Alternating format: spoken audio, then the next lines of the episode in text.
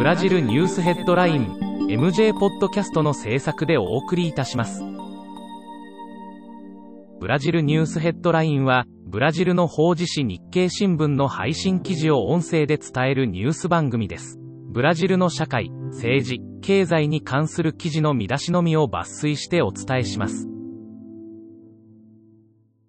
12月15日のニュースです。11日保健省は最高裁に全国予防接種計画を提出したが、具体的な日付がなく、リカルド・ハンジは48時間以内に日程を明確にするよう命じた。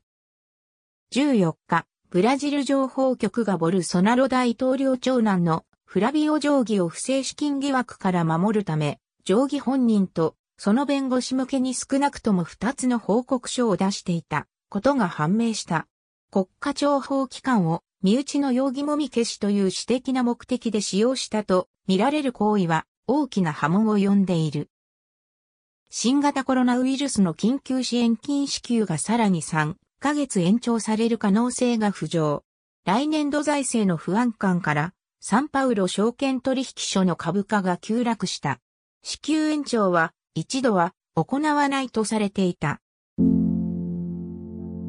日経新聞サイトでは最新のブラジルニュースを平日毎日配信中。無料のメールマガジン、Twitter、Facebook、Instagram から更新情報をぜひお受け取りください。